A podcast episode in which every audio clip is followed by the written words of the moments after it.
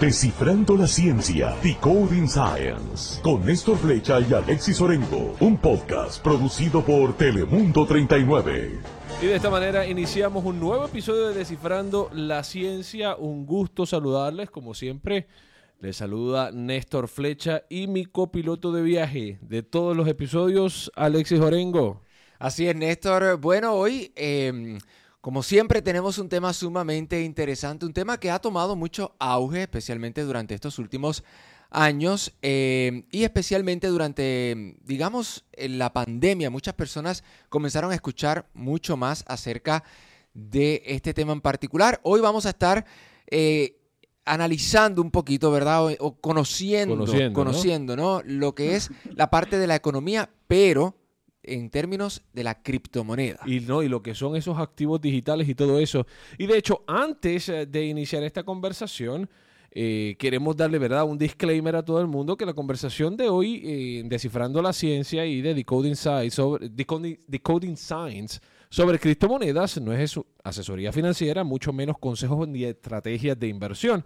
Es una conversación de tal forma de que usted puede educarse, también mantenerse informado y de una manera que sea entretenida para todos. Así que importante que lo que vamos a hablar aquí no son necesariamente consejos de cómo invertir en estos activos, sino que es información para que usted conozca lo que es y cómo sigue evolucionando el tema, ¿no? Así es, y de hecho, para conversar sobre este tema tenemos, como en todos nuestros episodios, expertos que nos ayudan precisamente a entender y descifrar la ciencia de estos temas. Hoy tenemos a María, eh, María Pía Quebeque, quien es economista, experta en la tecnología del blockchain y en activos digitales. Así que bienvenida María a Descifrando la Ciencia. Muchas gracias Néstor y Alexis, es un gusto estar con ustedes en, este, en este capítulo Descifrando la Ciencia. Qué bueno, no, nosotros estamos muy contentos de que, de que haya sacado tiempo de su complicada agenda eh, para que precisamente nos hable un poco más de qué es todo esto, de esta revolución digital, ¿no? ¿Qué es lo que está pasando? ¿Qué es lo que es? Así que bienvenida. Vamos a descifrar el mundo cripto, descifrando la ciencia. Así, bueno. así es, así que a nosotros siempre nos gusta iniciar, ¿verdad?, por lo más básico. Y nos gustaría saber qué es una criptomoneda. Bueno, primero quiero entrar en clasificaciones más generales. Ya, eh, primero que comprendamos que existen coins, que se le denominan aquellos activos digitales que son nativos de una red blockchain, como las, por ejemplo, Bitcoin en la red Bitcoin o Ether en la red Ethereum. ¿ya? Y tienes tokens que son, eh, que se construyen sobre, o sea, son activos que se construyen dentro de otra blockchain, que puede ser, por ejemplo, eh, que se construye dentro de la red de Ethereum, dentro de la red de Cardano, dentro de la red de Bitcoin. Y se genera eh, digamos, después se comercializan y, el fondo es lo que... Y, doy esta explicación porque la gente mete todo en un mismo saco y, no lo es, ¿ya? Y de hecho en el mundo cripto en general, o en esta criptoeconomía, tú puedes diferenciar los activos fungibles de los no fungibles. Y dentro de esos activos fungibles tienes una categoría, que son las criptomonedas, que quizás la más conocida es Bitcoin, que son al final son como bien lo dice, son monedas, digamos, la traducción es literal en, al español, son monedas digitales, pero que en el fondo son instrumentos de intercambio de almacenamiento eh, de valor. Y así también sirven como unidad de cuenta y que solo existen en formato electrónico. Y existen otros tipos de categorías de, de, criptoactivos, por ejemplo, eh, utility tokens, que son el caso de Ethereum, que, es, eh, que, el Ether, que la red, eh, que el Ether se reutiliza la red de Ethereum, principalmente también para el realizar ciertas, tener la posibilidad de realizar ciertas transacciones dentro de esa red. Entonces, todas las aplicaciones que se construyen sobre esa red necesitan, funcionan con, con, este, con, con el Ether, ¿ya? Y, ¿Y por qué la gente se confunde? Es porque estos, todos estos tipos de variedad de activos, que hay muchos más, ¿ah? hay algunos que son los stablecoins, que tienen colateral, y, podríamos seguir. Pero la gente se confunde porque como son activos que tienen la posibilidad de, realizarse el proceso de autenticación y liquidación tan rápido, hoy se, se, utilizan o se de alguna otra forma tú puedes acceder a ellos a través de plataformas financieras. Entonces, por eso tú puedes acceder a, por ejemplo, un utility token como es el Ether y, y tú lo utilizas como si fuera una criptomoneda que es un Bitcoin. Entonces, e, e, es, interesante. Eh, sí. Pudiera ser más complicado. Eh, el tema de por sí es bastante complicado. Entonces, hablamos de eh, Ethereum y el Ether, ¿no? Para, las personas que no conocen, Ethereum es una de, de estas plataformas, ¿no? Es como una especie de pirámide, ¿no? En la que Ethereum es la base y se pueden construir cosas encima de ella, ¿no? Esa es la manera en la que básicamente esto va con, en maneras, en, términos simples, ¿cómo va funcionando todo esto? Simple, claro, lo que pasa es que tú tienes que la tecnología subyacente es eh, la, tecnología blockchain o cadena de bloques, que al final son registros compartidos que, eh, y, eso, y tú tienes la posibilidad de, por sobre esa, esa red, poder ir construyendo aplicaciones ¿ya? Y, que al final son hoy en día inclusive servicios eh, y tú las puedes asociar. Y eso se da en, todas las plataformas. O sea, tú puedes tener, por ejemplo, contratos inteligentes asociados a la, a la red de blockchain de Bitcoin, pero, pero justamente como tú bien señalaste, eh, Néstor, la, la, red de Ethereum se construyó y se, o se, y se diseñó pensando en que se generaran distintas aplicaciones y por lo tanto eh, digamos, tiene un diseño que favorece el, desarrollo de estas aplicaciones por sobre la plataforma eh, base. Y lo interesante es que, como bien señalas, es como una pirámide o como un Lego en realidad. Claro, Porque tienes la base de Ethereum, exacto, se crea un protocolo sobre esa base de, de, de Ethereum que, tiene algún, que genera algún tipo de token y sobre ese, y en general muchos de estos protocolos son protocolos abiertos, por lo tanto permite a, un desarrollador eh, desarrollar otra aplicación por sobre este token y así sucesivamente y estamos viendo como durante muchos años se ha construido, por ejemplo, en la red de Ethereum, eh, un, todo lo que se conoce como finanzas descentralizadas o DeFi, que hoy también ha estado muy, muy de moda o se ha escuchado mucho hablar de ellas, principalmente por ciertos productos y servicios que, que están siendo súper revolucionarios dentro de la industria financiera y uno puede ver en portales eh, como Bloomberg, eh, que, como ese tipo de portales que son financieros, que inclusive hacen notas respecto a este tipo, estos nuevos tipos de servicios financieros, que muchos de ellos están construidos en, en, la red de Ethereum, que es la más eh, antigua desde el punto de vista de la construcción de este ecosistema de aplicaciones y servicios eh, financieros. No obstante, sabemos que en eh, los últimos años se han construido otras plataformas como Cardano y, así sucesivamente que están buscando siempre ir mejorando el, desarrollo de la red para justamente permitir o, diseñar una red que permita la escalabilidad de, estos proyectos y, y a la vez que los, eh, digamos, costos asociados a las transacciones sean cada vez menores y así como también el, consumo de, energía. Yo, yo, tengo una, una, una pregunta. Ok, vamos a ver si, si, si estamos entendiendo. todo esto, estamos descifrando todo esto. Eh, en palabras sencillas, ¿no? Eh, entonces, una criptomoneda es una, una, una moneda, ¿no? Digital que uno puede adquirir y que uno puede intercambiar por algún bien o servicio. Ese, es uno, de los usos. Uno de los primero, usos. Es, primero, primero es, una, es, una, es una subcategoría de los criptoactivos en general, ¿ya? entonces, eso, quiero que, eso quería como dar a entender, que existen categorías más, más amplias para empezar a diferenciar. Eh, porque tienes criptomoneda, que como hablamos, permite el intercambio de valor, permite inclusive el, el, el almacenamiento de valor, y como es el caso de Bitcoin, pero tienes otras que nosotros o la mayoría de la gente tiene como concepto que es criptomoneda, no obstante, desde el punto de vista más riguroso de, la, de, de, lo que es, es, tiene otro nombre. Por ejemplo, utility token en el caso de, eh, digamos, de, el Ether. ¿Y por qué esto es importante? Porque al igual que sucede en un sistema financiero tradicional, es muy importante que las, em, es muy importante que las personas comprendan la naturaleza de cada instrumento financiero que quieren adquirir. ¿ya? Y una acción es distinta que, que, un bono y también es distinta que un fondo mutuo o, cualquier, o un fondo ETF.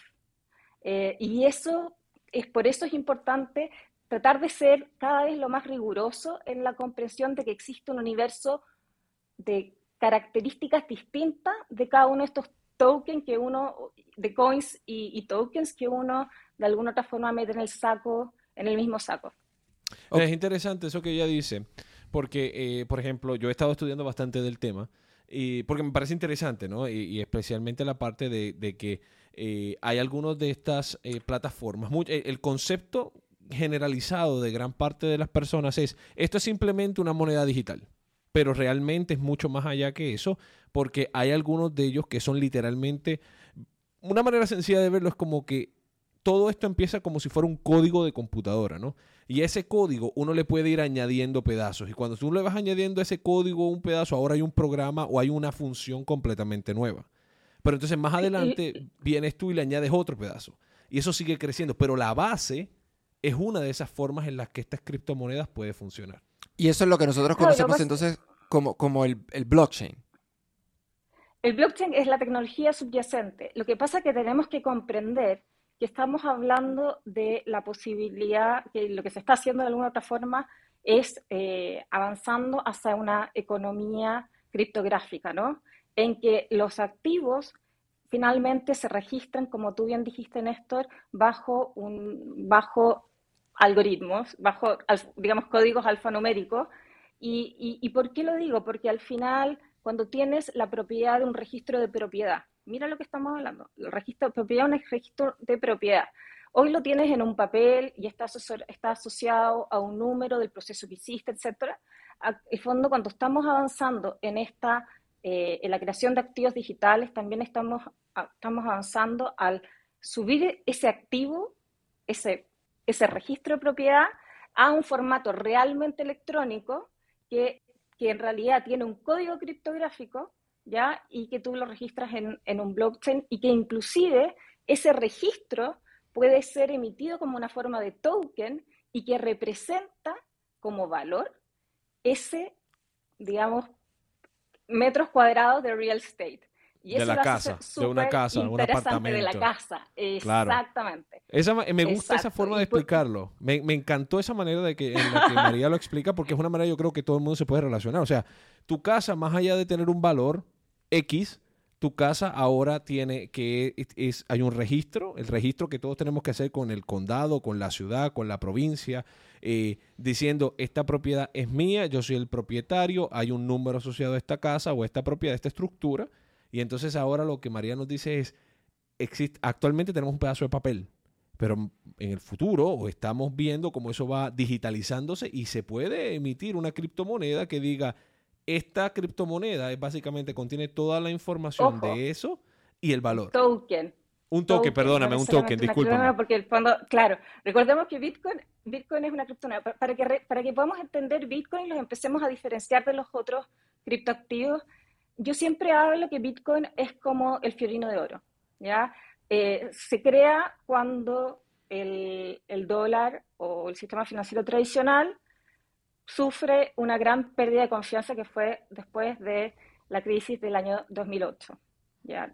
y la crisis subprime, que fue exactamente lo mismo, mira, mira la energía interesante, fue exactamente lo mismo que pasó en la época del Imperio Romano, cuando en el Imperio Romano el denario perdió credibilidad porque la moneda en sí se realizaba con menor proporción de metal precioso. Entonces, en, Florencia deciden crear el fiorino de oro y el de asegurar que eh, la moneda iba siempre a mantener la cantidad del metal precioso, que en ese caso era el oro. Y de esa forma se transformó como la principal moneda de intercambio comercial ahí se puede entender qué es lo que es Bitcoin y lo que es una criptomoneda propiamente tal. y los vamos diferenciando, por ejemplo, de los tokens de, de, plataforma, como les conté, que era Ether, en el caso del Ether, para yo poder realizar una transacción dentro de una aplicación que está construida sobre esta plataforma, yo necesito inclusive pagar lo que se conoce como gas, que es un, eh, que es que el fondo que se va que es que se va calculando dependiendo de cuánto gestionada está la red y que tengo que pagarlo en Ether para que se produzca la validación de la transacción. Entonces se fijan que tiene una dinámica súper distinta, mientras que Bitcoin es una criptomoneda que tiene una oferta definida, que, tiene además una emisión monetaria definida en base que se va, que se va inclusive de alguna otra forma haciendo esta emisión que, tiene un tope ya eh, establecido, pero que se va, emitiendo dependiendo de, de, de cuánta minería de Bitcoin se va realizando. Entonces tenemos que, pues eso decía, que es absolutamente distinto un Ether. ¿ya? Y si empiezas a, a poder explorar otro tipo de tokens que están en, plataformas eh, como Coinbase, Binance, etcétera, eh, te puedes encontrar con otro mar de otros tipos de criptoactivos, donde algunas de ellas, esas criptos son simplemente IC, son ICOs que vienen a equivaler un IPO, pero en el mundo cripto, es decir, una emisión y, así distinto tipo de tokens, ¿ya? Y, y, y, que, pero como se decía, y que eh, uno puede acceder a ellos desde el punto de vista más financiero eh, o especulativo eh, desde una plataforma, de una plataforma. Lo que pasa es que esta tecnología eh, tiene esta maravillosa capacidad de producir el proceso de autenticación y de liquidez de valores en forma simultánea. Entonces, ¿qué es lo que pasa hoy día?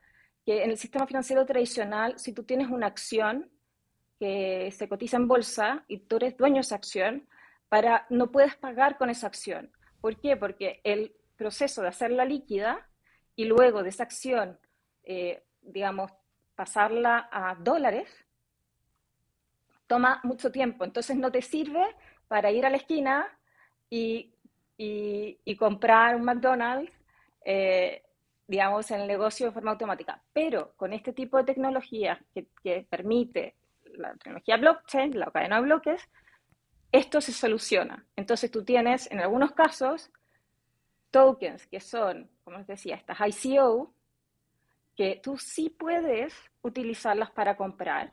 ¿Por qué? Porque el proceso de transformarla a tu moneda local o en algunos casos a una otra criptomoneda es prácticamente automático, es cosa de un par de minutos.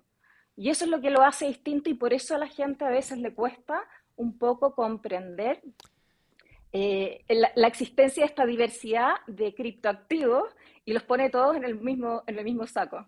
No, claro. Y una de las cosas que, que por ejemplo, eh, cuando también me, me, trato de educar un poquito acerca de estos temas, eh, muchas de las cosas que, que, que, leo en los comentarios es que obviamente es difícil de ver porque es algo que no lo tienes físico, ¿no? No es como el, como el dólar, como la moneda tradicional que la tenemos físicamente. Entonces, eh, cuando estaba haciendo la explicación mencionó una palabra eh, que yo creo que es clave y fundamental, que es la minería ¿no? de, estas criptomonedas. ¿Nos puede hablar un poquito acerca de, cómo es que se hace este proceso de, minería, por llamarlo, ¿verdad? De alguna forma. Bueno, primero, no hay un solo proceso de minería, ¿ya?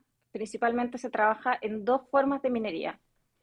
Uno es el de proof of work, que es de la que viene de la de, que nace de alguna forma desde la red Bitcoin, en que son, se envían, para el proceso, realizar el proceso de autenticación, se envían problemas o acertijos matemáticos complejos a toda la red para realizar el proceso de validación y luego se, se, se genera una copia de la cifrada de la transacción en toda la red. Y tienes otros que son el proof of stake, como por ejemplo el que utiliza Ethereum, el que utilizan las blockchains más nuevas, que lo que hace es que selecciona aleatoriamente a un grupo de nodos ¿ya? Nodos piensen computadores, personas que tienen, que, tienen eh, la capacidad para poder resolver estos acertijos y, y de una vez seleccionada en base a ciertos criterios, cuáles son los, los nodos dentro de la red que pueden, eh, o sea, que van a hacer la validación de ese proceso, se realiza el proceso de autenticación y validación de la transacción. ¿Por qué son distintos? Porque en el caso del primero, obviamente, que es un tema que, sé, que es muy recurrente, tiene un nivel de consumo de energía bastante mayor a que el segundo. Y porque en uno todo el tiempo se, como quien dice, imagínase que son llamados y hace que todos los computadores de toda la red se activen en, forma, en forma simultánea para tratar de resolver este acertijo. Mientras que en el segundo es un poco diverso, se selecciona un grupo de nodos o, computadores, etcétera, que hacen este tipo de, procesos y a ellos se les encarga el realizar eh, la validación de la transacción. Eh, y esos son los dos principales, los dos principales, las dos principales formas. Es, eh, o, sea, eh, es, o sea, pone a uno a pensar aquí, porque desde el inicio de las computadoras, sabemos que las computadoras son verdaderamente herramientas de trabajo y lo que una de las razones por las que se hace la primera computadora es precisamente para resolver problemas matemáticos, ¿no? Y estamos viendo cómo en el siglo XXI eh, básicamente eh, ahora el resolver, el poder resolver ciertos problemas, acertijos, eh, que la computadora es capaz de hacerlo, es precisamente lo que está haciendo el mining, que este, la minería no es física como la conocemos de ir a hacer una excavación en un terreno, tratar de extraer oro, plata, o cobre, lo que sea, eh, estamos hablando de que todo, esto es electrónico. Es, electrónico. O sea, no, hay un proceso, no hay un proceso físico, visual que uno puede decir, ah, miren, y aquí actualmente está viendo usted cómo estamos utilizando estas excavadoras para hacer. O sea, uno, o sea, en realidad sí lo hay. Son los dispositivos que hacen los procesos de minería y que confirman los nodos y que tú ves cómo empiezan a encenderse las lucecitas, prendiendo y apagando. Cuando están, cuando están, exacto, cuando están en, en, el proceso de, de, validación de, algún, de alguna transacción. Eh, es, el, tema es complicado. Es bastante complicado. Es, complicado. lo que pasa es, que están, como ustedes señalaron, cuesta es, hacer un cambio de, de, de, de chip, literalmente de chip, en la cabeza de, pues estamos acostumbrados al mundo físico y de hecho podría llegar a decir de que sucede que en la humanidad hemos implementado inclusive menos tecnología de la ya disponible. Entonces, como que la tecnología en realidad está avanzando muchísimo más rápido que la implementación de la misma. Y para que entendamos un poco, sabes que siempre me, encanta eh, también hablar, porque la, que la historia permite poner imágenes en, las cabezas de las personas y de comprender los procesos.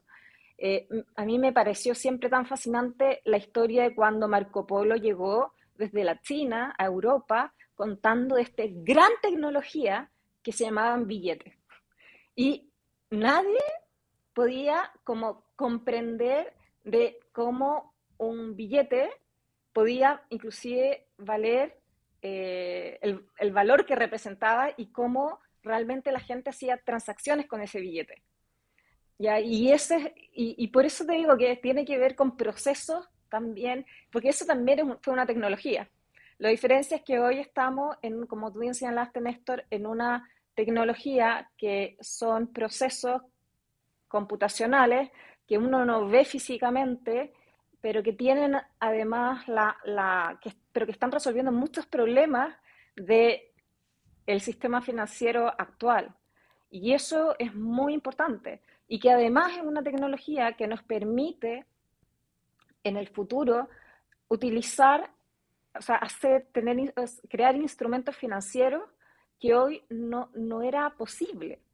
Hoy, por ejemplo, si tú tienes eh, un derecho, en un, si tienes un fondo, tú tienes un activo, cuotas en fondo, tú en realidad, eh, por ejemplo, en, en oro, tú en realidad no tienes propiedad sobre el oro. Tú tienes solamente propiedad de un derecho sobre otro derecho.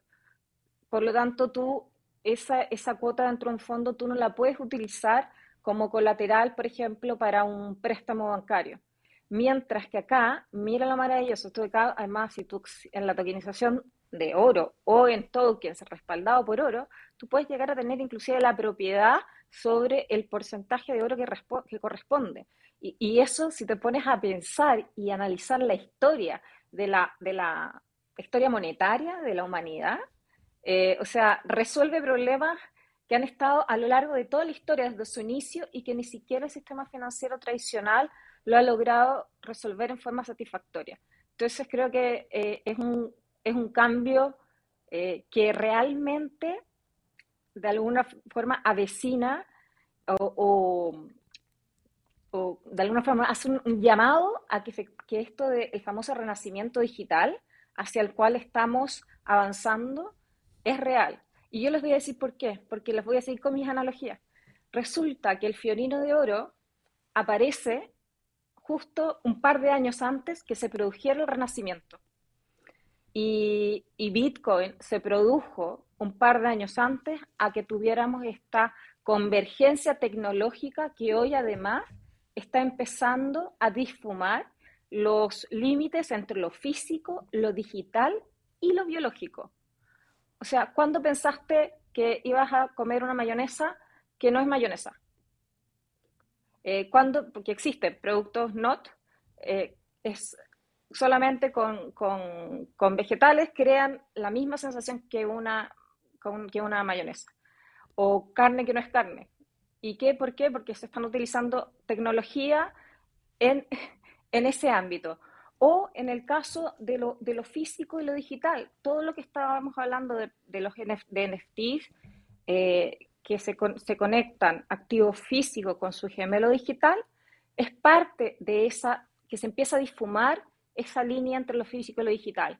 El mismo anuncio de Facebook respecto a Meta, lo que está haciendo es lo mismo, inclusive dicen, ustedes van a poder después inclusive llevar sus activos físicos al mundo digital. Y entonces estamos previo a ese proceso, esa convergencia digital tan fuerte, pero es interesante ver cómo, a lo, como, así como sucedió en el Renacimiento, eh, todo partió acompañado de, y además mira la energía, el fiorino de oro. ¿Y cómo se le llama Bitcoin? El oro digital. es súper interesante, ¿no? Y, y hay que ver cómo, cómo utilizamos esta tecnología, eh, porque como ustedes siempre saben, la tecnología llega, nos da muchas oportunidades, pero al final es como la implementamos, es que, es que define si es para nuestro beneficio o en realidad puede ser utilizada para nuestro control. Y desde su perspectiva, nosotros en este momento estamos en una transición hacia el mundo de físico a uno más digital?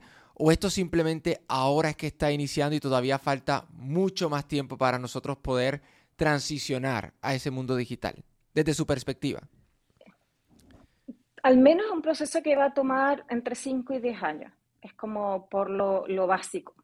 Eh, de hecho, ya el, anuncio de Facebook está trabajando solamente focalizado en crear este mundo, el meta, su meta, su mundo metaverso, está hablando de avanzar ese mundo digital. Y dentro de inclusive ese mundo metaverso, los, los eh, cierto tipo, los, los, activos no fungibles son súper importantes porque son los que permiten eh, la compra-venta dentro de ese mundo metaverso, ¿ya? Y entonces, por lo menos 5 o 10 años para empezar realmente a que a que ya no nos demos cuenta de ciertas cosas, que no nos demos cuenta que ya todos tenemos billeteras virtuales en vez de cuentas corrientes, por ejemplo.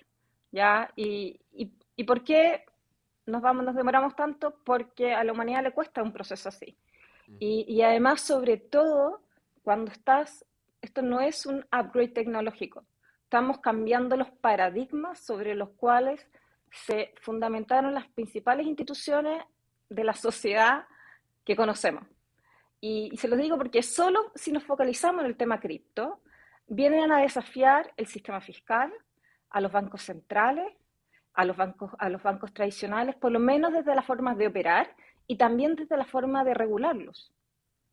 Y si a eso además le sumamos después a futuro eh, el, mundo metaverso, que ojo, ya existe, ¿ah? O sea, si ustedes entran, hay un, hay un sitio que se llama Decentral, Decentral, Decentral Land y hay un mundo, hay un mundo descentralizado, metaverso, eh, la gente está comprando propiedades en ese mundo descentralizado, también en China tienen su propio mundo metaverso y de a poco la gente va entrando, lo que pasa es que Facebook lo quiere llevar ya a un nivel eh, totalmente sensorial utilizando eh, inteligencia artificial con realidad aumentada y, realidad virtual, que ahí ya hace una inmersión mucho más profunda dentro de ese mundo digital. Pero para eso todavía quedan, digamos, un, par de años para realmente que esa tecnología se desarrolle con, tal precisión eh, que, que, sea más o menos como lo hemos visto en algunas películas, por decirlo así. Eh, eh, eh, Pero sí, como les comentaba, el mundo cripto está... Eso era lo que iba a decir. Suena como si fuera, o sea, suena, pero sabemos que es lo que, algo que está pasando. Pero suena como si fuera de una película. Obviamente, porque uno dice, pero, pero, pero, una persona, ¿verdad?, ajena al tema puede decir, bueno, pero ¿y por qué yo quiero tener activos digitales y yo quiero tener activos físicos, ¿no? Y, obviamente esa es parte de, de, de, la razón por la que tenemos esta conversación, porque queremos educarnos, queremos aprender más de qué es lo que realmente está pasando y cómo algunos de estos procesos pueden ayudarnos de gran manera. Pero, eh, María, tengo que preguntarte, una de las grandes... Eh, eh, podría decir, de las grandes reservaciones o de los grandes conflictos que muchas personas tienen con la tecnología que tiene que ver digital, ¿no? Con las, con las criptomonedas, con todo esto que estamos hablando de cómo los tokens, cómo los activos digitales, es el mero hecho de la seguridad. Muchas personas dicen, bueno, por lo menos yo sé que cuando mi dinero está en un banco, mi dinero está seguro. Eh, pero muchas personas tienen, eh, tienen eso. o sea, ¿cómo, ¿cómo podemos trabajar esa parte de, de, la seguridad? ¿Es realmente seguro el, tener dineros y activos digitales? es, es, más seguro. Primero, lo más importante cuando tienes activos digitales es, asegurar tu clave privada, ¿ya? Porque sin la clave privada pierdes todo. Puedes perder todo si es que eh, no es una no es no lo estás teniendo tus activos a través, digamos, la wallet no, no te permite procesos de, de, de, de, autenticación después que te permitan recuperarla. Entonces, eso primero está, es eso.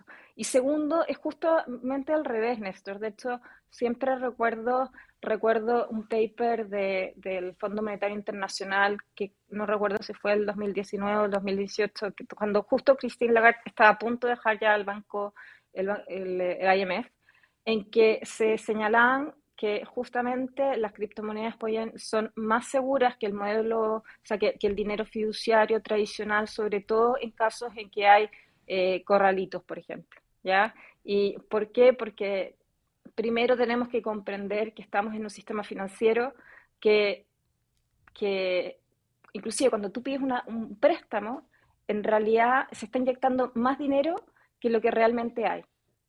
Y, y estamos en un sistema financiero que siempre está al debe. Entonces, si es que hoy un banco tiene que devolverle dinero a todos sus, a sus clientes, eh, lo más probable es que, es que no tenga como necesariamente como, como, como y, al, y, al, mismo, y al mismo tiempo. ¿Por qué? Porque hay dinero que se reinvierte en otras cosas y, y, y, el dinero no es que está, cuando tú llevas tu dinero a un banco, no es, que, no es que tu dinero está guardadito en una caja que está con tu nombre, ¿ya? No es así. Entonces, ¿por qué? Porque los bancos también funcionan con sistemas de registro. Si hay un registro que dice que el banco te tiene que devolver lo que tú depositaste. Pero, por ejemplo, el caso de, no sé si ustedes supieron, pero hace muchos años, cuando fue el corralito de Argentina, eh, justamente lo que sucedió fue que los bancos eh, no le devolvieron el dinero a las personas. No tenían cómo devolver el dinero a todas las personas. Y mucha gente perdió todo lo que tenía, inclusive guardado en un banco. Mientras que lo que sucede es que en una criptomoneda es como si en la misma moneda tú tuvieras, tú tuvieras un, tú tienes propiedad sobre, sobre el porcentaje que tienes eh, en tu billetera. Entonces, de alguna otra forma está asociado a esa, es, ese, justamente esa, dirección criptográfica, ¿no? que, es tu, que está dentro de tu wallet, ¿ya? Y, y solo tú la tienes. ¿Y cómo, eh, y, cómo, se le da entonces por esa misma onda? ¿Cómo entonces, qué determina el valor? o sea, ¿qué determina que, que, este, que este coin o este token o qué determina cuánto vale? Primero oferta y demanda al final, pero, pero la oferta y demanda va y cómo incide la oferta y demanda depende de la, digamos, la política de emisión de, del, este caso, del, del coin o del token. En el caso, por ejemplo, de Bitcoin, que tú tienes prácticamente una oferta totalmente inelástica que se va aumentando hasta que llegues en un futuro a los, a los 21 eh, millones de Bitcoin, tú vas a tener que, entonces tú tienes, tú tienes ahí, tienes una característica de la, de la oferta. Y, y por ejemplo, eh, solamente que primero hablar con el tema de Bitcoin, porque hay un, unas cosas que fue súper interesante cuando yo venía analizando hace un par de años la, justamente qué, qué lo hacía mover, ¿no? Y, y era súper curioso porque, por ejemplo, eh, inclusive el índice cripto de, Bloomberg, me acuerdo haberlo visto justo en la época que China y Estados Unidos estaban en conflicto en esta guerra comercial. Y, uno veía cómo el valor iba subiendo y que en el momento de que Estados Unidos firma un acuerdo con China, empieza a bajar. Entonces, estamos diciendo que antes de que se produjera este boom o, la pandemia, eh, ya se estaba utilizando las cripto como moneda de, de, valor y que a medida que obviamente iba aumentando la demanda, su oferta, o sea, su, su precio iba subiendo. Y, y ojo, em, pero eso, como les decía, y ojo que eso tiene que ver con también una característica de, de esta criptomoneda. Eh, y hago así simplemente porque recuerde que la oferta de Bitcoin es totalmente inelástica.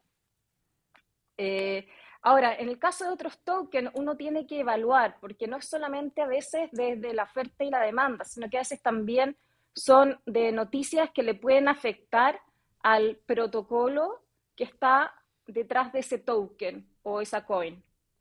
Y, y que si nos ponemos a pensar, al final, a grandes rasgos, la regla general es muy similar al sistema financiero tradicional. Tú tienes algunos activos, como el oro, que tiene una, una oferta no totalmente inelástica, pero bastante inelástica porque el proceso de, excavación de oro no es tan, tan fácil.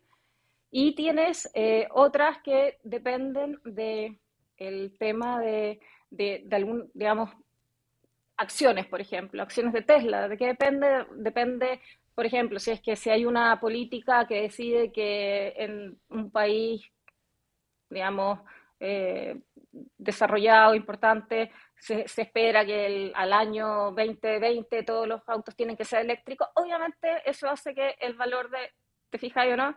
Hay una demanda de Tesla más alta. ¿Por qué? Porque hay una, hay una proyección de que el fondo, esa, esa empresa va a tener a futuro un, un profit importante. Entonces tienes algunos, algunos eh, coins o tokens, depende de lo que estés mirando y, de la noticia general, que también pueden evolucionar por ese tipo de cosas. Y por eso también sucede mucho de que el fondo uno ve que cuando hay ciertos anuncios específicos, por ejemplo, cuando se habla de que China había decidido eliminar la, minería de, la minería de Bitcoin o de criptos, la que principalmente se afectó fue Bitcoin. ¿Por qué? Porque ahí se desarrollaban eh, digamos, gran parte de la minería estaba instalada en China. Entonces, te fijas, y por eso yo les decía que es muy importante no poner a todas en el mismo saco, sino que cuando estás interesado en uno, analizar qué es lo que hay detrás.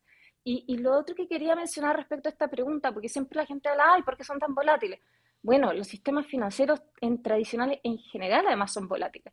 Ya, o sea, cuando creo que lo que vivimos con GameStop muestra de que cuando cuando en Maná, hay, cuando mucha gente decide comprar la, una acción, bueno, hay un efecto importante en el precio, tanto así que hubo toda una parte del sistema financiero tradicional que se vio tremendamente afectado con, con digamos, con el cambio de precio de, de GameStop, ¿no? Entonces, es el tipo de cosas y hay que analizar muy bien. Y lo digo porque muchos, mucha gente está con esta cosa, ah, no, pero es que es tan, es tan volátil que eh, Elon Musk hace un tweet y vuela, o sea, y, altera el precio de Bitcoin. Evidentemente, si es que hay expectativas de que, de que los autos eléctricos de Tesla van a ser a futuro los que van a predominar el mercado, y, y él habla de que además va a utilizar Bitcoin, ya sea eh, para contabilidad o para o dentro del auto eléctrico, porque recordemos que el auto eléctrico son hardware y a futuro eh, ya son medios de pago y les cuento que yo ya he hablado con, empresas de pago importantes, las multinacionales más grandes, em, que me han contado de cómo están ya avanzando y cómo están transformando en medio de pago el auto eléctrico. Entonces, es evidente. ¿Por qué? Porque hay una expectativa de que la de que a futuro haya eh, ese mercado, se, o sea, Bitcoin se consolide y así sucesivamente. Eso digo, ¿sabes? quizás obviamente todavía está, es más volátil que otras, otros mercados. ¿Por qué? Porque además hay, son, tienes protocolos, protocolos llamémoslos a los proyectos detrás de los, de, las, de los coins y tokens, de los criptos en general. Tienes protocolos que están en procesos de escalamiento. Entonces, cuando tienes protocolos que están en proceso de escalamiento, algunos pueden fallar eh, y, algunos son realmente apuestas, ¿ya? Y no es un mercado donde está la mayoría de la gente. Y por lo tanto, y los últimos años se, se está aprovechando que, dado que el sistema financiero tradicional, las rentabilidades son bajas, la gente, mucha gente está explorando el mundo cripto como una forma de lograr rendimientos o rentabilidades en activos financieros y lo está utilizando para especular. Y, entonces, fondo, y ya hemos, además hemos escuchado en los últimos años sostenidamente que cada vez más, inclusive institucionales y empresas que se dedican al trading de activos, están entrando a comprar este tipo de activos, principalmente Bitcoin. Y de repente, entonces, entonces, y obviamente cuando además están con un activo que están recién conociendo, que todavía no se sabe o, la, gente le tienen poca confianza de, la consolidación eh, a largo plazo y, creen que una noticia de China eh, va a afectar el, su rendimiento de, largo plazo, muchos se retiran con miedo a que, eh, digamos, se produzca una, una burbuja y deciden retirar en masa. Miedo a perder dinero, el miedo a perder dinero. Exacto, el miedo a perder dinero. Y, y, eh, y, cambian sus posiciones. Y hemos visto, ¿verdad?, que no tan solo eh, empresas, sino que recientemente han salido noticias de que diversos países están eh, adoptando esta moneda como parte de... En, el, caso de, en el caso de Bitcoin. De, Bitcoin, específicamente, de que están utilizando esta moneda como, como método de pago, ¿no? más países se deben, o sea, más países se, se, irán uniendo a esto, esto se, se, irá convirtiendo en algo más normal, normal o popular, más eh, accesible, digamos, de alguna forma a, al mundo? A ver, primero hay distintas regulaciones. Hay regulaciones en países como el Reino Unido, Suiza y últimamente Ucrania, en que tienen regulado los criptoactivos en general, ¿ya? Entonces, eh, por ejemplo, en el caso de Suiza, Inclusive en septiembre de este año se le, se le autorizó a, SIX, que es, la, que es la, bolsa en Suiza, de tener su bolsa digital y ellos van a estar emitiendo eh, ICOs y stock tokens eh, en, en, esta bolsa súper hiper regulada por FINMA, que es la autoridad financiera en, en, Suiza. Y tienes otros casos, como El Salvador, ¿ya? que es el que tú mencionas que lo está utilizando como moneda de curso legal, primero entendamos que El Salvador tiene una característica muy particular. El Salvador hace muchos años que no tiene una política monetaria propia, que su economía está totalmente dolarizada, que tiene un porcentaje altísimo de, de gente que está fuera del sistema financiero y que además está en una deuda eh, digamos, bien compleja, ¿no? Deuda, la deuda del país. Entonces, la decisión del presidente Bukele de adoptar Bitcoin como moneda de curso legal tiene un sentido, primero, porque ante un escenario donde una política monetaria que no controla, que es el dólar, eh, tiene una proyección de inflación importante, el incorporar un instrumento que justamente tiene la característica de poder ser reserva valor y de alguna otra forma evitar esa inflación, tiene mucho sentido. A la vez porque eh, gran parte del PIB de El Salvador, creo que es como cerca de un 20% por ahí, depende de remesas. Ya que es el dinero que se eh, envía. No Exactamente. Y estas remesas no necesariamente son grandes montos. Por lo tanto, también desde el punto de vista del sistema financiero tradicional es complejo. Eh, además pasa que para tener una cuenta en El Salvador, una cuenta bancaria, me contaban allá que tienes que tener, por ejemplo, más de seis meses en un trabajo formal y una serie de requisitos que no es real o plausible en un país donde principalmente el trabajo es, informal. Entonces tienes además gente que necesita recibir esas remesas y que hoy en día no tiene, no está siendo atendida por el sistema financiero. Entonces, eh, y tiene que poder, digamos, de alguna forma ingresar esos dineros mediante sistemas que son altamente costosos. Entonces, hay toda una idea estratégica y por otra parte, esta intención de, de, Bukele también eh, tiene que ver con la proyección que existe del valor futuro de Bitcoin. Recuerden que las proyecciones que hay hacia fin de año, principio de año, inclusive por Cathy Woods, llegan a que el, bit y, Citibank, eh, una de las áreas de estudio de Citibank, dice que estima de que, si no es diciembre, bueno, tú sabes que siempre puede haber un margen de error, pero tenía estimaciones de que a, fines de año un Bitcoin podría llegar a 300 o 400 mil dólares. El Bitcoin, ¿ya? Hoy en día, exactamente, wow. Exacto, entonces el que lo compró, el que lo compró cuando salió en el 2013, que lo compró a centavos, tiene mucho dinero. Exacto.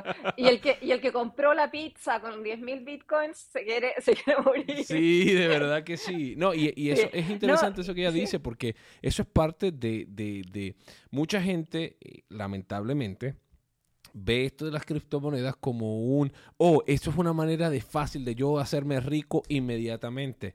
Y, y no hacen la investigación como debe ser, porque siempre que se invierte dinero, siempre hay un riesgo de perderlo. Hay riesgo de ganar, pero hay riesgo de perderlo. Y eso, eso es una realidad. Entonces, es como uno tiene que hacer la asignación, ¿no? Y educarse y saber cómo es que funcionan estas tecnologías. Yo quisiera... Em, eh, y, para terminar tu, pregunta, Alexis, yo creo que eh, pueden haber países que aún podría llegar a ser interesante en un escenario, o sea, países que tengan dolarización como, que sean, estén dolarizados como, como El Salvador, que, y que tengan problemas similares, probablemente puede ser en Centroamérica, puede llegar a hacer sentido, o países que quieran de alguna otra forma estar en situaciones financieras tan graves como la que tiene Salvador, de deuda, que al final está haciendo una apuesta y, y que, y que ya les puedo decir que con, con lo que con el, el, valor que ha aumentado Bitcoin, con todos los Bitcoin que han, que han comprado para el fondo fiduciario, están planeando construir 20 escuelas. ¿ya? Una pregunta, entonces ellos, ellos compraron, eh, eh, para, para, yo no conozco mucho exactamente qué fue lo que hizo El Salvador. Entonces ellos cuando adoptan El Salvador, ellos lo compran al precio en el que estaba. Con metas a, a, tener ganancias.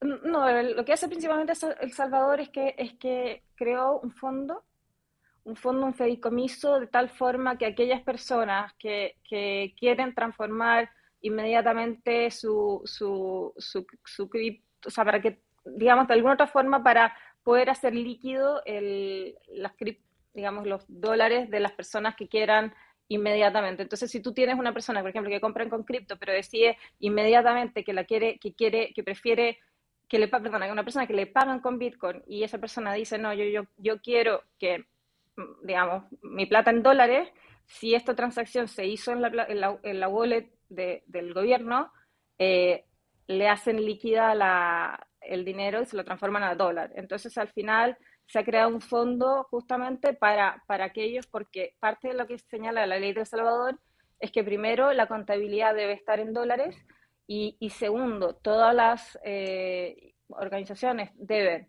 aceptar Bitcoin, ¿ya? Y entonces eso hace de que, digamos, aceptas Bitcoin, pero al final igual tienes que tener una contabilidad en dólares y hay gente que prefiere mantener líquido en, en dólares en vez de Bitcoin por alguna razón u otra. Entonces existe este fondo. Ya. Bien, y con ahora- todo, y con el, y con el, el sobrevalor de precio es que del precio de Bitcoin que ha ganado estos meses es que van a, es que hace como una o dos semanas eh, el presidente Bukele anunció que iba a construir estas 20 escuelas. Ok, bien, entonces ahora me gustaría eh, llevar esto al, al ciudadano, ¿verdad? De, de común, el que nos escucha, ¿verdad? En este, en este podcast. Eh, supongamos que yo estoy, yo estoy en un, o sea, yo tengo mi dinero en un banco A, mi dinero, ¿verdad? De que, que, que gano por, por trabajar. y Vamos a decir que tiene 100 dólares. y Néstor tiene eh, su dinero en un banco 100 B. dólares más. Entonces, estos bancos eh, nos dicen a nosotros, no, eh, ustedes pueden tener transacciones electrónicas y yo entro a una aplicación y yo le digo a Néstor, Néstor, cuando vengas de camino, tráeme una pizza y le transfiero 10 dólares. De, entro a la aplicación de mi, de De mi banco. banco A, y hago una transferencia hacia Néstor en el banco B. Él recibe el dinero y él me trae la pizza. Sin embargo, en muchas ocasiones dicen que estas transacciones eh, toman mucho tiempo, ¿verdad? Eh, son dos Y son bancos diferentes. mensajes. Ok, entonces a eso. Primero, ¿Cu- primero cu- son ¿Cuál es la mensajes. diferencia? Sí. ¿Cu- ¿Cuál es la diferencia entre una transferencia de dinero digital, del dinero que nosotros conocemos entre dos bancos, eh, y las transferencias que se hacen con las criptomonedas? A través del blockchain. A ver, volvamos blockchain, no criptomonedas, porque por ejemplo, el, digamos, hay un consorcio de 16 bancos que hace un par de años creó, eh, crearon este consorcio en, el Reino Unido, eh, se llama Finality, es como FNality. Y, y justamente es para realizar transacciones bancarias y lo que trabajan es en un sintético de moneda de Banco Central. La gran diferencia es que hoy cuando uno hace transacciones de, de un lugar a otro, primero tienes las diferencias de horarios, ¿ya? Y lo, y lo otro que son mensajes. Entonces, como existen diferencias de horarios, como existe, como existe, eh, hay que hacer validaciones, hoy tú lo que estás haciendo realmente con tu aplicación, tú estás mandando un mensaje a tu banco, que tu banco, diciéndole a tu banco, banco, eh, mándale 100 dólares a Néstor, ¿ya? Entonces, ¿qué es lo que hace el banco? El banco, antes de, de, digamos, le, pas- le, envía la, la- le envía 100 dólares a, a Néstor, pero en realidad el proceso de, digamos, le pero le mandó dinero, pero no le mandó, como quien dice, no transfirió tu valor, porque al final hay un tema de, de, de contabilidad, de registros, que el banco dice, ya, yo le paso el dinero, pero en realidad la transacción entre bancos se hace al día siguiente. Porque, por ejemplo, tú estás en, est- estás en Estados Unidos, yo estoy en, en Europa y por el tema de los diferentes usos horarios, el fondo, mi banco está cerrado. ¿Ya? Claro. Entonces, ¿pero qué es lo que hace? Entonces, y, y de hecho, por eso generalmente las transacciones SWIFT toman días, ¿cierto? Porque si recuerdan, las transacciones SWIFT, cuando mandas de un, de un país a otro, eh, tarda uno o dos días. ¿Por qué? Porque Ujú. tienen que hacer, hay muchos, hay muchas triangulaciones de mensajes y de verificación de cuentas, verificación de, de, de- de cantidad, etcétera. La diferencia que a través de la tecnología blockchain yo envío directamente, como quien dice, esos 100 dólares directamente a Néstor. Es como si los hubiera sacado de mi billetera. Es como si los hubiera sacado de mi y se billetera y se los paso. doy. y se la pasa, exacto. Mientras que en el, en el caso del sistema financiero tradicional, tú estás simplemente mandando una instrucción. Y que a veces los bancos, cuando hacen ciertas verificaciones, eh, te envían el dinero, pero en realidad la transacción en sí, de, se netean, son, son registros contables que al día siguiente se hace la transferencia de uno al otro. Ya, digamos, no, te lo man- no se lo manda Néstor, sino que entre los bancos que, que hizo la transacción, que efectivamente pagó. Entonces, eso, por eso se habla de que el sistema financiero tradicional es ineficiente y que la tecnología blockchain, a través de la tokenización de activos, ¿ya?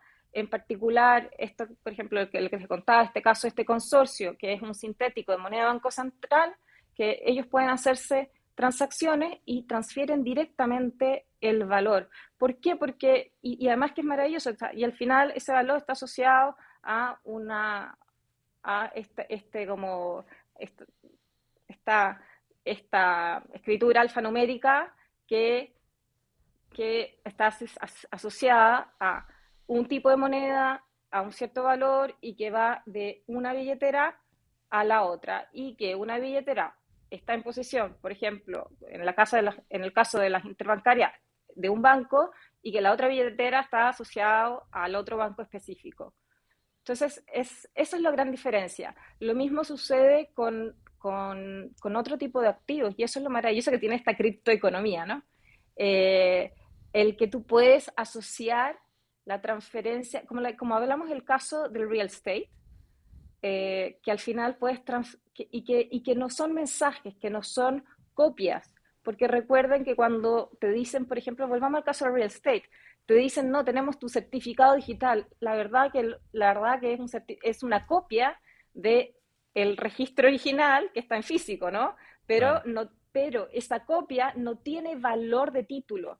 Esa copia no me sirve digital, que es un PDF, no necesariamente me sirve para yo poder transferir esa propiedad o ese, o ese pedazo de propiedad de una persona a otra. Entonces, y además, la criptoeconomía o la tokenización de la economía permite hacer divisible cosas que antes eran muy complejas porque eran muy, muy engorrosas. Estamos hablando de que hoy tú puedes una casa completa, la puedes, como quien dice, particionar o dividir en distintos títulos de propiedad. Mira. Y, eso también es súper interesante porque, por ejemplo, hoy la gente solamente puede tener propiedad o eh, comprando la casa completa o a través de un fondo inmobiliario. El problema del fondo inmobiliario es que tú no tienes titularidad sobre el inmueble si es solamente un derecho, de un derecho de algo que tiene un derecho de propiedad. Mientras que acá, inclusive a futuro, este pedazo de propiedad, eh, como volvemos, podría ser utilizado, como habíamos hablado antes, como colateral. Y lo otro que está siendo súper interesante, que ya se está explorando, es el conectar activos reales, ¿ya? A los cuales se genera su activo digital. Por lo tanto, tú puedes eh, vender o, comercializar eh, el activo físico, ¿ya? En el mundo digital y transfieres el valor instantáneamente. Por ejemplo, ¿puedes, darnos un ejemplo de algo? ¿Puedes darnos un ejemplo? Claro. Mira, un ejemplo súper, o sea, como digamos que cotidiano, cuando uno compra en, en, Amazon o en eBay, uno en realidad manda un mensaje y dice, yo quiero un computador, ¿cierto? Yo quiero un computador que tiene estas características. Inclusive lo compras, ¿ya? Y, y, y ellos en el fondo lo compras y se está disponible porque ellos tienen un stock y su stock dice que existe ese computador eh, en, en, sus, eh, en sus bodegas. Y cuando van a la bodega, buscan dónde están todos estos computadores y escogen cualquiera. Y te lo llevan. Y te lo hacen llegar a casa. Ya, al final, tú no tienes propiedad sobre un computador. Tienes un derecho sobre un computador que tiene ciertas características, pero no tienes propiedad sobre un computador específico. Mientras que eh, utilizando eh, identidades digitales, en este caso microprocesadores que identifican un computador específico, tú podrías no solamente comprar un computador, sino tú puedes comprar un, computador específico. Y tú en ese segundo tienes propiedad sobre un computador que tiene una identificación. Entonces, eh, y, que, y que si se y si ponen a pensar es conceptualmente totalmente distinto, porque una vez que ya tienes esa, esa propiedad sobre un activo físico, que inclusive puede que todavía esté en momento de llegar, pero al estar esto digitalizado, tú inclusive podrías ofrecer, vender ese derecho de propiedad sobre ese activo. Ya. Inclusive antes de que te llegue. Y ahí sí tú tienes que, obviamente, enviarle el computador a la persona que se adjudique o que compre ese computador específico. no cualquiera. Entonces empiezan a darse situaciones o oportunidades para distintos, en distintos sectores que, que, están hoy día empezándose a explorar. Por ejemplo, se están explorando conectar relojes de lujo, ya relojes de lujo físicos a los que se les genera su activo digital. En algunos casos se vende con el, activo, el activo digital, se vende con el activo físico, en algunos casos no, ¿ya? Eh, y, y tienes, por ejemplo, también se está utilizando o explorando para ventas de licores de alto valor en que la botella tiene, un, tiene un microchip que, que, tiene, que le genera una identidad digital a esa botella y el fondo se vende el activo, se promociona, se vende como un NFT y tú, y tú tienes la posibilidad de vender no solamente el activo digital de esa botella, sino también el activo físico, ya en estos marketplaces. o sea, que estamos hablando... por eso te digo, ya está pasando. Que, que Néstor puede tener, por ejemplo, el, el reloj físico, el, el, el, derecho del reloj físico, y yo puedo tener el derecho del activo de ese reloj físico, pero en digital. el, digital, exactamente. Y tú te lo podrías llevar, en el digital, tú te lo podrías llevar entonces a futuro al meta de, de Facebook. Y, pudiera, y pudiera venderlo también. Y lo puedes vender también, sí, claro. Que de hecho ya, se, ya se hace, ¿ah? de hecho con Wisky, que es una empresa de ciberseguridad suiza eh, que está listada en Suiza y también en Nasdaq, eh, fueron, digamos, hicieron la primer, el primer auction de, de, un reloj de lujo. En ese momento solamente se le creó el, el, el gemelo digital, se vendió solamente el gemelo digital disasociado de, del, del reloj de lujo físico, pero ya se están, ya el fondo de los marketplaces ya hay este tipo de, de, coleccionables físicos, ¿ya? que además se vende en conjunto con el digital y se, y se eh, digamos, ofrecen estas plataformas en formato de, de non-fungible tokens, los famosos NFTs. Y yo, yo quisiera brevemente, solamente para eh, que mencionó la palabra NFT, si nos puede decir brevemente qué es un, un NFT y para qué se, se utilizan. Bueno, a mí me gusta siempre eh, de alguna forma describir los NFTs como, como activos únicos, ¿ya? Eh, activos únicos y que tú no que antes, y, por eso yo, hay que empezar a cambiar ciertas definiciones, que antes tú no podías intercambiar fácilmente, porque eran tan únicos que inclusive no había como un mercado y forma de hacerlos tan líquidos, ¿no? Pero en el mundo digital eso, eso cambia. Eh, eso cambia porque al final, digamos, eh, un NFT, si bien es cierto, no tiene un valor nominal en dólares o en Bitcoin o en Ether, tiene un precio al cual se, sí se, se digamos, se, se, puede cotizar y existen mercados en que es mucho más fácil utilizarlos como líquido. Y de hecho, me, les podría contar que hoy hay ciertos NFTs de obras de arte que están, empezando a ser utilizados como, como eh, colateral para, para, para loans, para préstamos, pero dentro del mundo cripto, ¿no?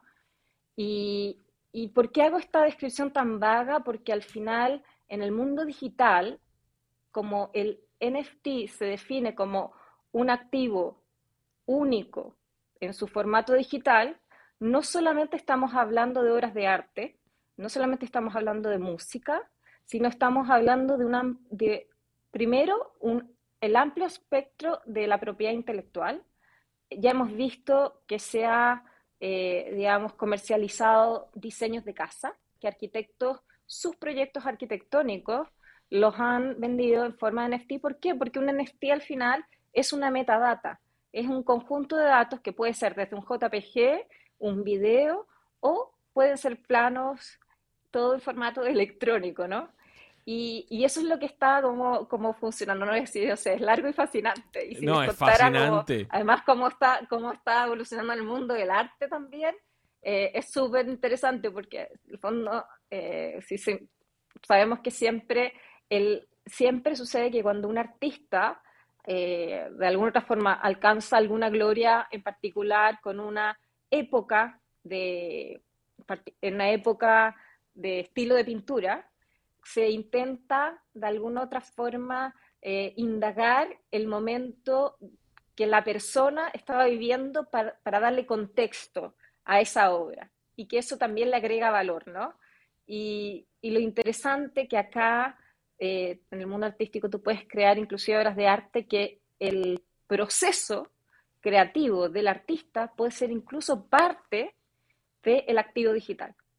Entonces, se, te amplía la forma eh, como tenemos concebido el, arte, y cuando digo arte, no solamente es una pintura, puede ser una escultura, puede ser música, puede ser una película, un documental, o sea, porque al final es un conjunto de metadata. Y no solamente lo puedes vender completo, sino que además los puedes fraccionar, ¿ya? Y exactamente, lo puedes fraccionar. Y, puedes hacer que, no, y te fijas que al final, mira lo interesante porque además se empiezan a transformar como en distintos tipos de también activos financieros, ¿no? Imagínate que hoy la gente, hay gente que invierte en fondos de arte, ya que lo mismo, ¿no? Es un derecho sobre el derecho de, de, de unas, digamos, del derecho a unas obras de arte. Mientras que acá tú puedes inclusive hoy en día, como decía, se están fraccionando ciertas obras que, se estima que puede ser de muy alto valor, de tal forma que permite que, un, que se pueda, digamos, muchas personas puedan invertir en esa obra de arte porque invierten en un, en un digamos, en un pedacito, en, un, digamos, en una proporción de la obra. Y lo interesante es lo que yo les decía, dependiendo más cómo se cotice ese pedacito de la obra, puede ser después a futuro también esa persona lo puede utilizar como, como colateral eh, para algún activo financiero. Hacia allá es donde ya de alguna otra forma las finanzas descentralizadas están explorando y a mí me parecería súper natural que a, futuro cuando, eh, digamos, el sistema financiero más tradicional eh, siga viendo las oportunidades que hay también para ellos en la creación de estos nuevos activos financieros y ser parte de estos nuevos activos financieros, eh, esto se va a empezar a, masificar más. María, de verdad que la conversación es fascinante y da para mucho más. ¿Dónde te pueden conseguir las personas que quieren conocer más de tu trabajo, que puede, que quizá quieren, quieren, quieren ver un poco más de lo que estás envuelta? ¿Tienes algún Twitter, alguna red social donde las personas puedan a lo mejor conectar contigo? Sí, bueno, en Twitter, en Instagram soy Maquebec. En LinkedIn soy súper activa también y también está eh, la página de, mi empresa que es maquebec.com. Muchísimas gracias María por tu tiempo. Eh, de verdad que la conversación es fascinante, es ciertamente algo que es un tema que da para mucho más, para poder seguir indagando y, y seguramente te vamos a volver a invitar en un futuro para que estés con nosotros nuevamente. Encantada. Encantada porque además es muy interesante cómo están evolucionando, por ejemplo, como, como eh, inclusive algunas plataformas que ya son como más conocidas, incluso como, como Ethereum, eh, con, su platform token Ether, que están evolucionando y se están perfeccionando y, en busca de ese escalamiento. Y, yo creo que siempre van a haber novedades en los próximos años que, que nos van a ir asombrando eh, en base a la creatividad de todos los que están construyendo, eh, digamos, sobre este tipo de plataformas. Gracias mil nuevamente. Así que Alexis, la conversación sumamente interesante. Sumamente interesante. Eh, es un tema ciertamente complejo, un tema en el que yo creo que todos tenemos que seguir educándonos y es un tema en el que, que... Y que yo espero que los que nos están escuchando hayan anotado esos, esos temas clave para que puedan buscar más información, ¿verdad? Y, que nos lo pueden enviar a través de nuestras redes sociales, cualquier cosa para, para, para, para futuros episodios, que, que, ¿verdad? Hay muchos temas, muchas dudas que a lo mejor eh, quedaron.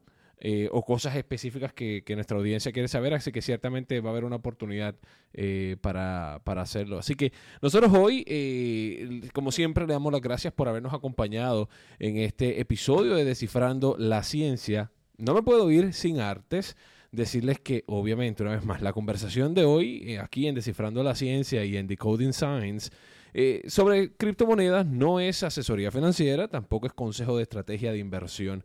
Esta conversación es solo para motivos educativos, informativos y de entretenimiento. Así es, si usted recuerde, ¿verdad? Que nos puede escuchar en cualquiera de sus plataformas favoritas. Eh, donde ustedes escuchen podcast, pero este podcast también tiene un componente de video. Y si usted nos quiere ver y quiere ser parte ¿verdad? de esta experiencia, nos puede ver en nuestras diferentes plataformas en Apple TV, en Roku y también en Fire TV. Allí usted puede buscar, nos encuentra y puede ver el componente de video. También estamos en telemundo39.com, nuestra aplicación móvil y en todas esas plataformas eh, digitales. Así que también para que, mire, sea parte de esta experiencia y esta conversación. Definitivamente. Y mire, les recuerdo, hoy desciframos el tema de, o la ciencia, mejor dicho, de las criptomonedas. Y yo les recuerdo que lo esperemos en el próximo episodio porque siempre hay un tema para descifrar. Hasta la próxima. Gracias por escuchar Descifrando la Ciencia, Decoding Science, un podcast producido por Telemundo 39.